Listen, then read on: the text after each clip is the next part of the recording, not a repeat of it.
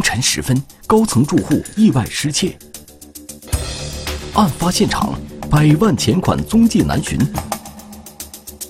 翻身入户，作案手法匪夷所思。抽丝剥茧，遍查监控，全力追踪。深夜来客，天网栏目即将播出。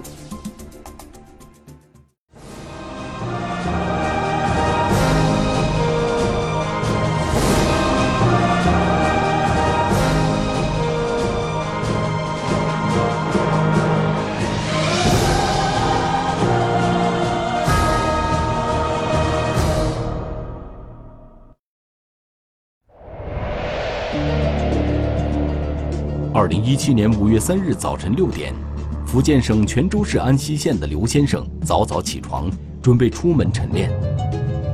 在推开卧室门，进入客厅的一刻，眼前的一幕让他惊呆了。发现我客厅还有餐厅，就是所有的东西都很杂乱。就那个时候发现，然后，呃，阳台那边的玻璃门啊，还有窗帘都被拉开了，放在那个鞋柜上面的一千一百块的现金没了，然后还有我同学送我的一条项链，以及带回来那瓶高档的白酒，全部都没了。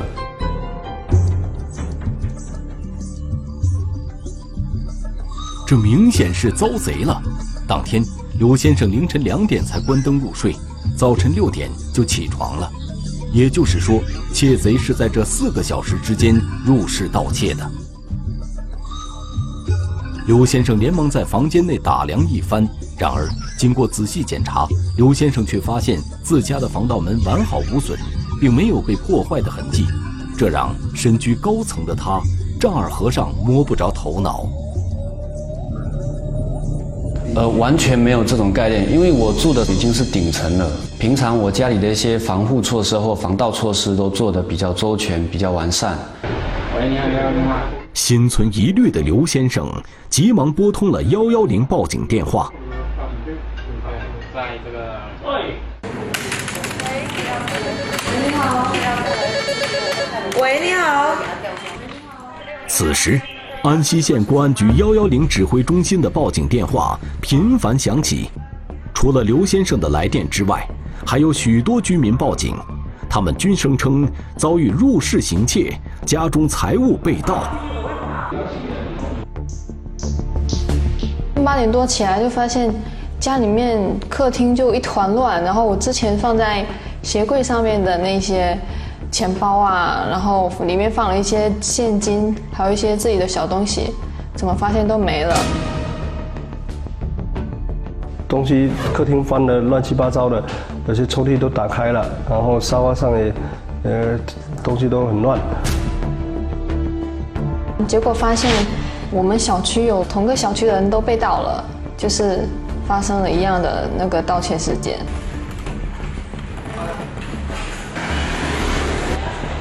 经统计，被盗住户多达九家，案发地都在江滨花园小区内，甚至同一栋楼内的多名住户同时遭窃，被盗现金累计四千多元，还有白酒、玉石等物品。一个上午，多起警情在一个小区同时爆发，这引起了警方的高度重视。安溪县公安局立即抽调精干警力，组成专案组，展开侦查工作。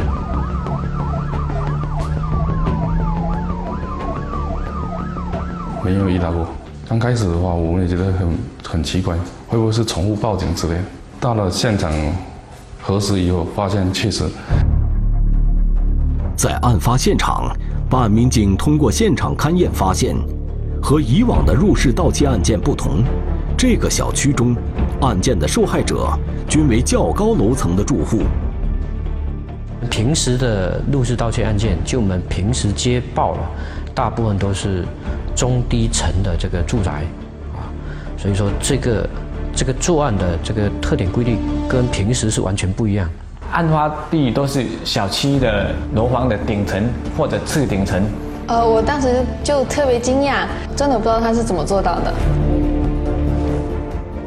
由于犯罪嫌疑人只偷窃了客厅的财物，并没有进入卧室等其他房间，所以熟睡的住户没有丝毫觉察。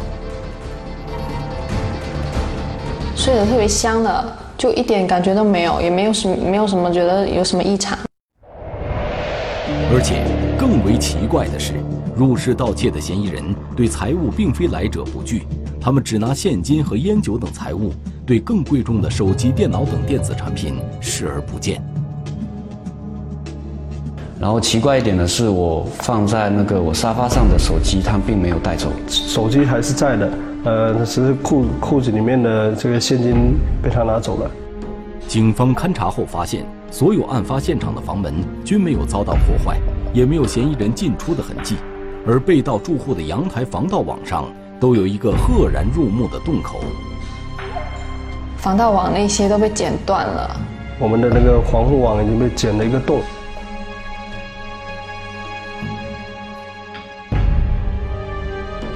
判断他们讲钢是那种大剪刀，都这种剪断，然后再呃掰开进去的。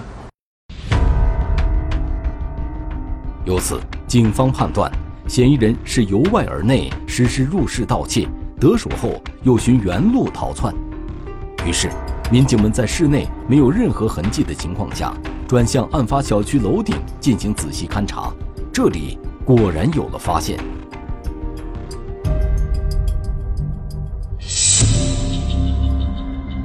顶着那个墙上，还有在我们空空调外机或者那个窗帘上，都能看到那个有脚印。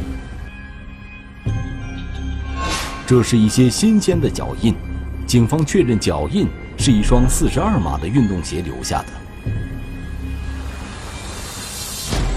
没想到这个窃贼还是从上面翻了下来。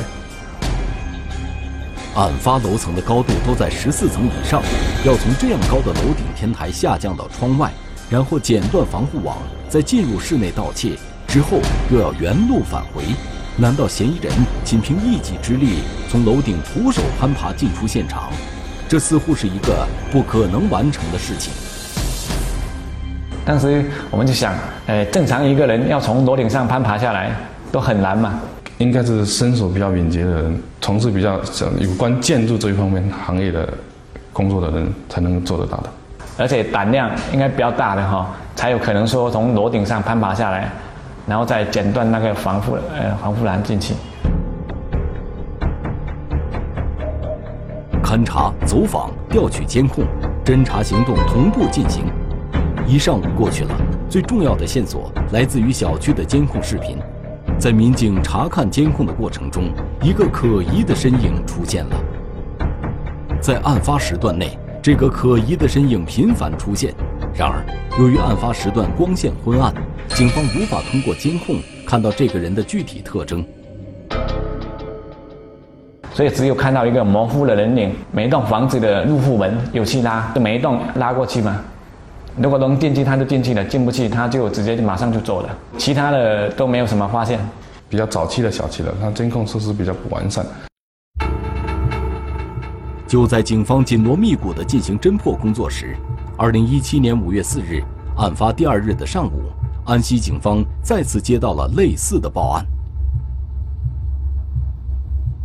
又一个小区又被入室盗窃，同样的手法，同样的也是高层建筑。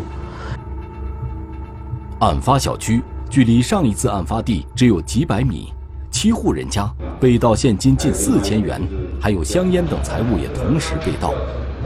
两天之内，十六户被盗，安溪县城出现了蜘蛛大盗的消息不胫而走，警方能否力挽狂澜呢？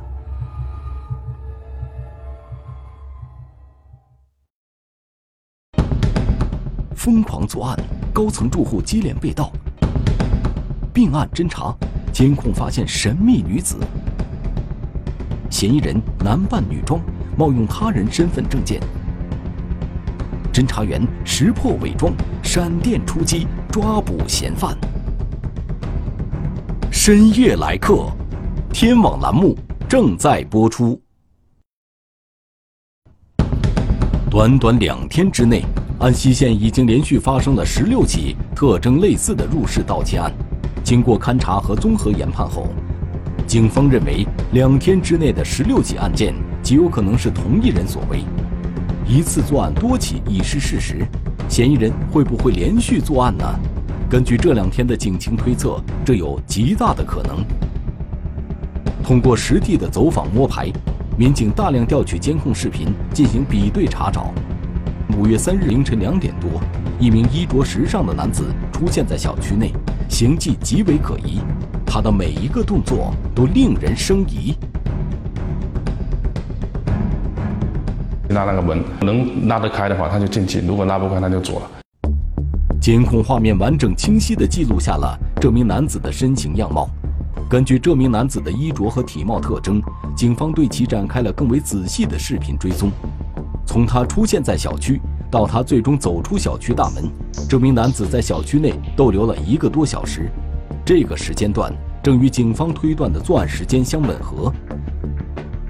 然后我们觉得这个人是比较可疑啊。从案发小区出去后，这名男子沿着河滨南路北十方向前行。呃，出小区就是一条公路嘛。发现说，哎，他出来的时候碰到一个女的。正常情况下也不会带一个女的出来作案。同案犯的话，他可能望风之类的事情的话，他也不可能离案发现场那么远。跟这个女的交谈了一二十分钟，又继续往前走，走到一个巷子。走了一段距离以后，这个跟这个女的分开了。这个名叫南门桥头的小巷，长度仅有二百米。按照正常步行速度，这名男子应该很快就走到下一个监控之内。然而，随后的两个小时内，路上行人寥寥，却唯独没有这名男子的身影。这名男子究竟是如何在小巷中消失的？警方反复调看视频。再次对过路车辆和行人进行排查，逐一比对分析。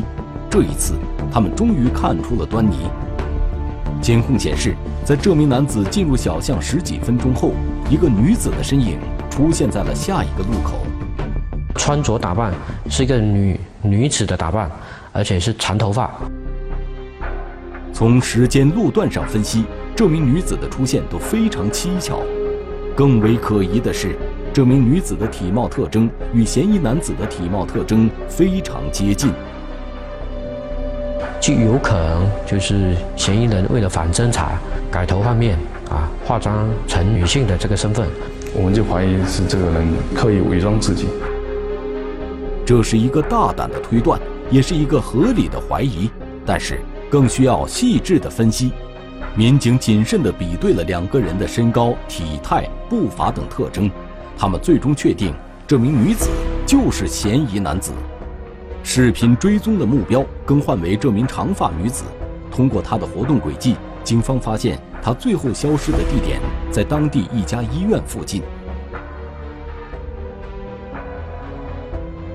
我们最后大胆的给他断定，这个嫌疑人可能就是住在明这明显医院附近这一带。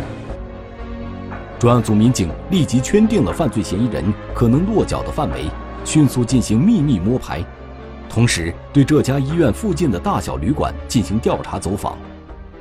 这是我们安溪一家比较大型的医院，这平时人流量很大，啊，附近有很多的快餐店呐、小旅馆之类。经过侦查，警方的目光锁定在医院正门对面的一家旅馆。这几天有一个住户年龄上跟这个嫌疑人比较接近。但民警查看了旅馆的住宿登记信息，这名房客身份证上的照片与警方掌握的监控照片完全不符，两人样貌完全不同，这意味着警方再次失去了嫌疑对象的踪迹。不过很快，民警发现了异样，旅馆提供的这个身份证，曾有居民于2017年4月份在福州挂失过，原因是遭遇了入室盗窃，身份证失窃了。可能就是说，呃，嫌疑人冒用他人的身份证来住宿，所以更加印证了我们前面的推断，这个人可能性比较大，非常可疑的一一个人。经过缜密的侦查工作，警方确定这名房客具有重大的作案嫌疑。二零一七年五月四日上午十点，安溪警方组织警力赶赴此人暂住的旅馆，实施抓捕。然而，警方到达旅馆的时候，并没有发现嫌疑人。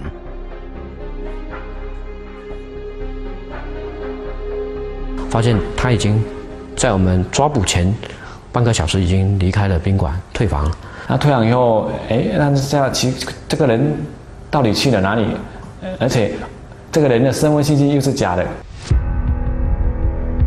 嫌疑人随时可能改变装束，视频追踪将异常艰难，这是警方最为忌惮的。而且，惯于流窜作案的嫌疑人有可能就此逃脱。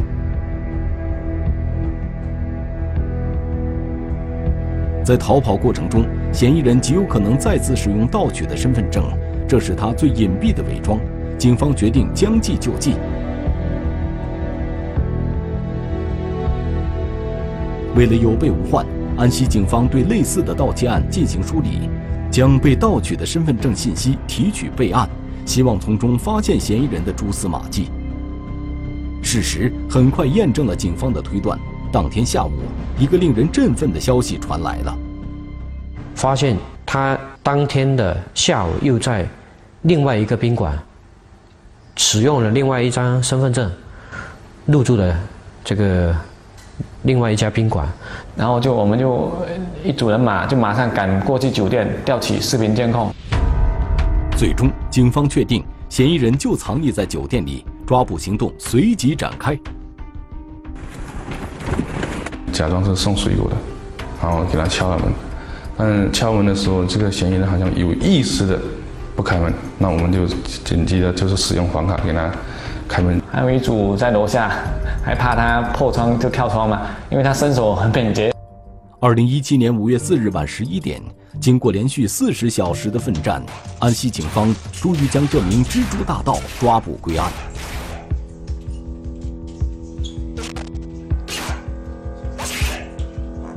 在嫌疑人所在的房间，警方当场缴获了一大批被盗物品。经审讯，警方查明，犯罪嫌疑人叶某出生于1993年，初中未毕业就辍学浪迹社会。2009年，叶某因盗窃罪被广东省深圳市宝安区人民法院判处有期徒刑十个月。二零一一年，再次因盗窃罪被河南省襄城县人民法院判处有期徒刑两年六个月。二零一四年，又因盗窃罪被江西省龙南县人民法院判处有期徒刑两年四个月。二零一七年三月十八日，叶某刑满释放后，因为没有找到工作，就决定重操旧业。从二零一七年三月开始，犯罪嫌疑人叶某在福建省福州市、泉州市、安溪县等地作案三十八起，涉案金额数万元。二零一七年十二月五日，福建省泉州市安溪县人民法院作出判决，叶某犯盗窃罪，判处有期徒刑三年三个月，并处罚金人民币五千元整。嫌疑人之所以能连续作案、频频得手，正是利用了高层住户疏于防范的心理。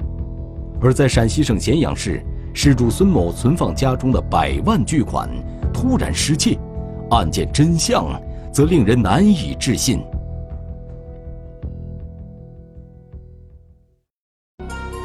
百万元巨款家中被盗，门窗完好，并不是溜门撬锁之类的手段。作案者似乎就在身边，到底是谁知晓了家中存放巨款的秘密？深夜来客，天网栏目正在播出。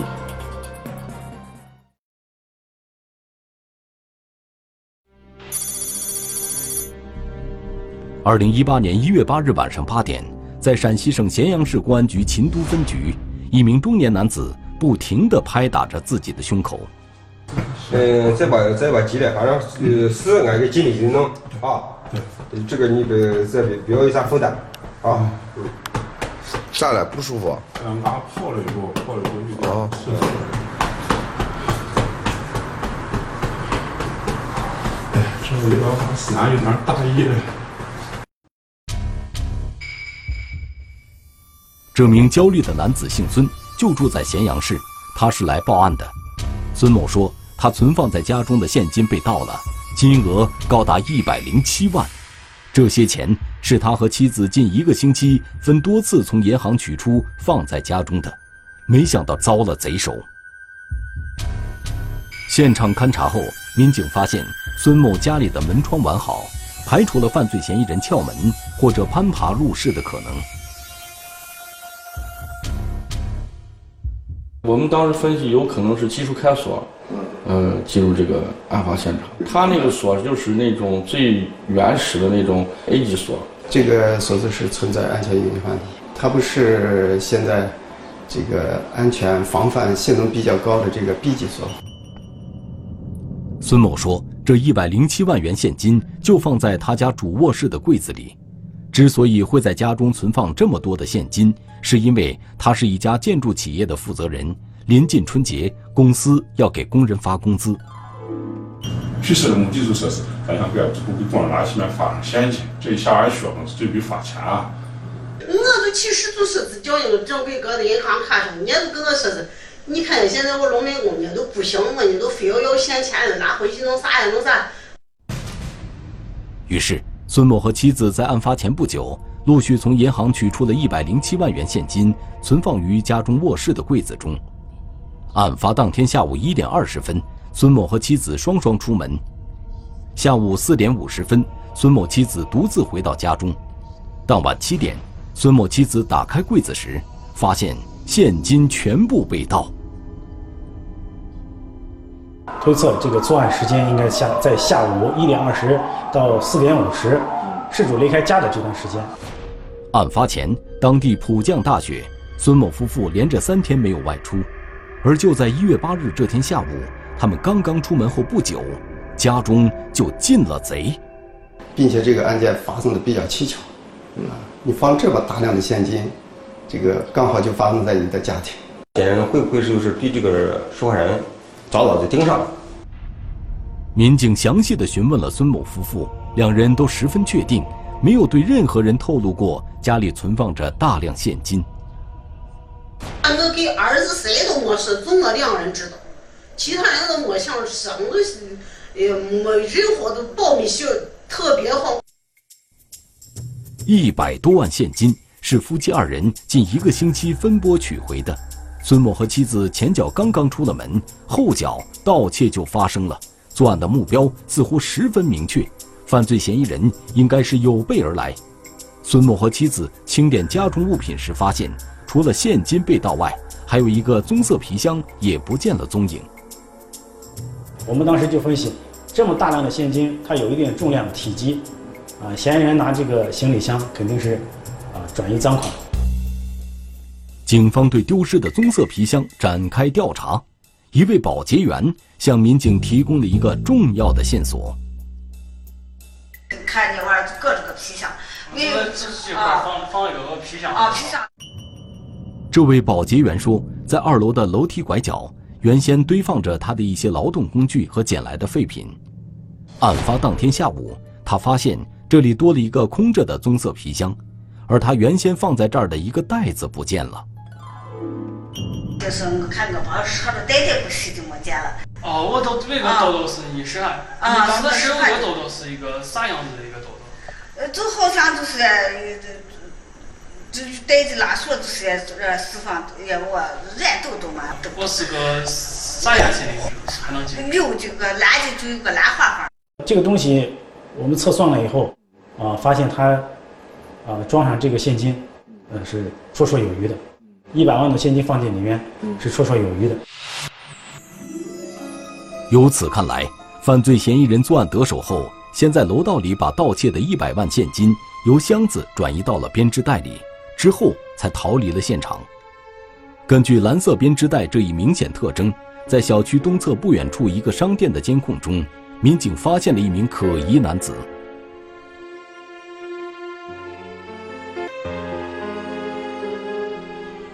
有一名啊年轻的男子，左手斜挎一个蓝色的这个手提包，看这是蛇皮袋子一样的东西，从咱们那个小区离开了。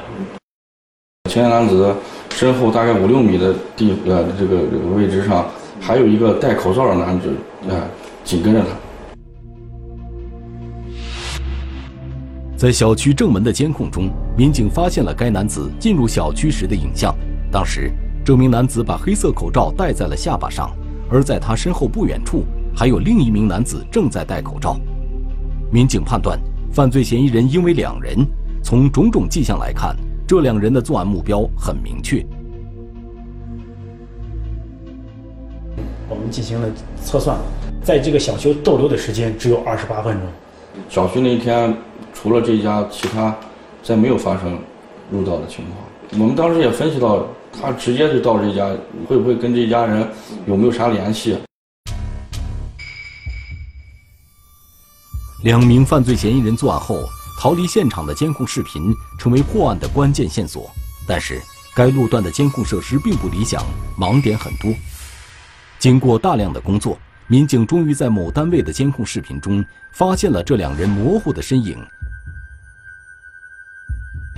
视频显示，他们是乘坐出租车离开的。民警立即赶到了这个出租车公司。经过一番查询，民警发现当天这两名犯罪嫌疑人搭乘出租车去了西安。西安啥地方？西安吉祥村。吉祥村。哎，对。完了，我听我口音像是南方的我。从嫌疑人的南方口音判断，西安也不是他们最后的落脚点。兵贵神速，民警侦查的目标直指西安。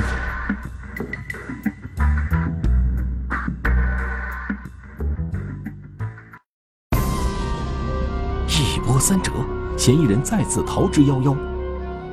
顺藤摸瓜，快递信息暴露行踪。他们如何得知百万现金的消息？他们如何精准作案、迅速逃离？深夜来客，天网栏目正在播出。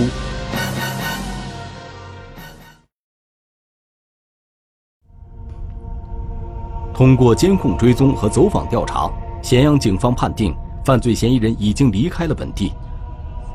随后，民警乘坐犯罪嫌疑人搭乘过的出租车，让司机把当天的行车路线完整的还原了一遍。在这两名嫌疑男子下车的区域，民警调取了大量监控进行查询，最终发现这两人进入了一家快捷酒店。提袋子这个青年男子把这个蓝色的编织袋就放在了这个电梯的地上，当时这个袋子的口是打开的，通过监控明显的可以看到里面有红色的那种人民币，整捆整捆的人民币，啊，所以说当时我们就。更确定这两个人的作案嫌疑了。当民警赶到这家酒店时，犯罪嫌疑人早已退房，而这两人退房离开时，同行的还有两名女子。警方调查得知，入住该酒店的只有一男一女，另外的一男一女似乎是他们的朋友，并没有住宿在此。而在入住时，这一男一女均是冒用他人丢失的身份证进行登记的。这几人身份不明，去向一时也难以追踪，案件的侦破陷入了困局。就在这时，办案民警从犯罪嫌疑人退房时的监控画面中，发现了一个重要的细节。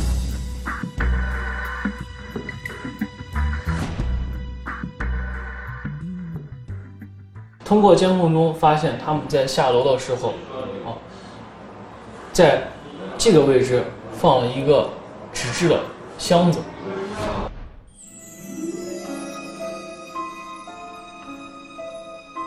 当然，这个箱子在他们最后离开的时候也没有拿走。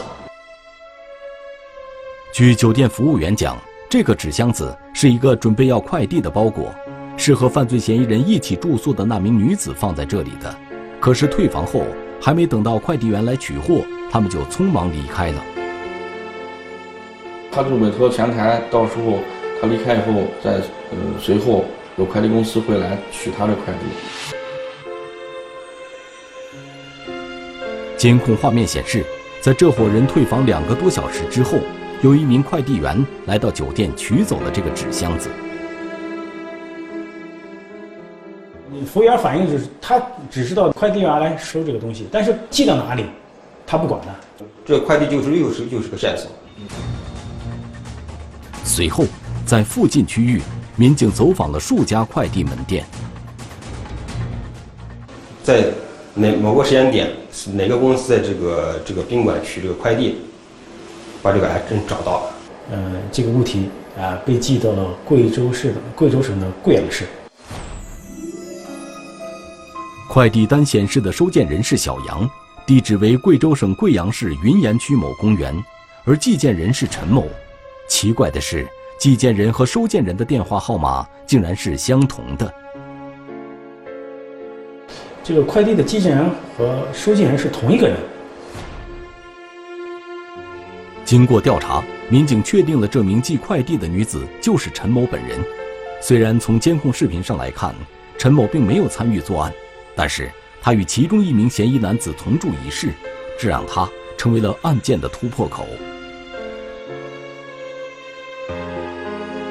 我们立即派员赶赴嗯贵州的啊贵阳市展开工作，啊，在贵阳警方的大力协助下，啊，我们查找了这个快递的啊寄送的地方，啊，但是它没有具体的门牌号，只是一个大概的地址。民警在收件地址一带进行了重点调查，既然那个包裹的收件地址是在此处，那么这伙人的落脚点很可能就在附近。在其中的他住宿的附近的一个监控视频，啊，我们发现了，啊，他和两名男子同时出现。调查发现，这两名男子，一个是陈某的男友李某，现年二十八岁；另一个是陈某的姐夫何某，现年三十五岁。这两名男子正是本案的犯罪嫌疑人。李某与何某都是当地人，均有盗窃前科。民警经过几天的侦查蹲守，摸清了这两人的住处。就在专案组准备收网时，意外情况出现了。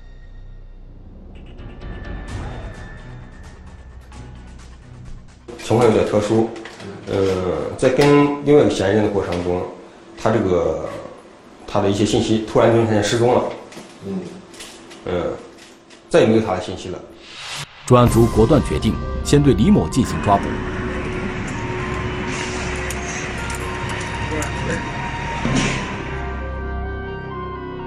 李某落网后，警方在2018年3月初获得准确线索，另一名犯罪嫌疑人何某将在贵阳现身，专案组再次前往贵阳展开侦查。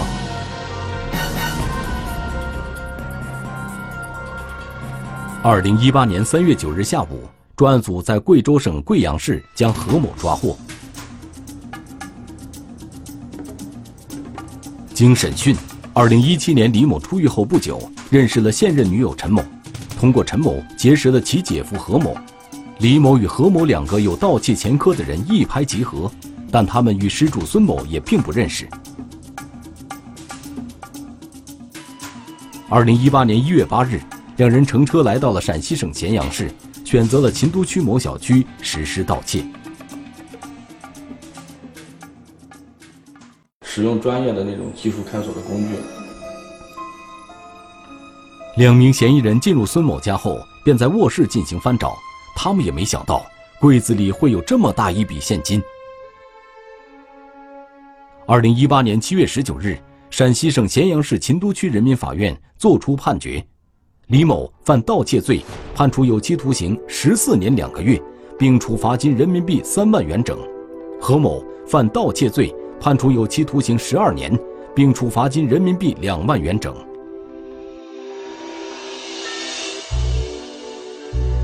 警方提示广大群众，家里不要存放大量现金和贵重物品，因为即使是家里的保险柜，也并不一定能够阻挡疯狂的窃贼。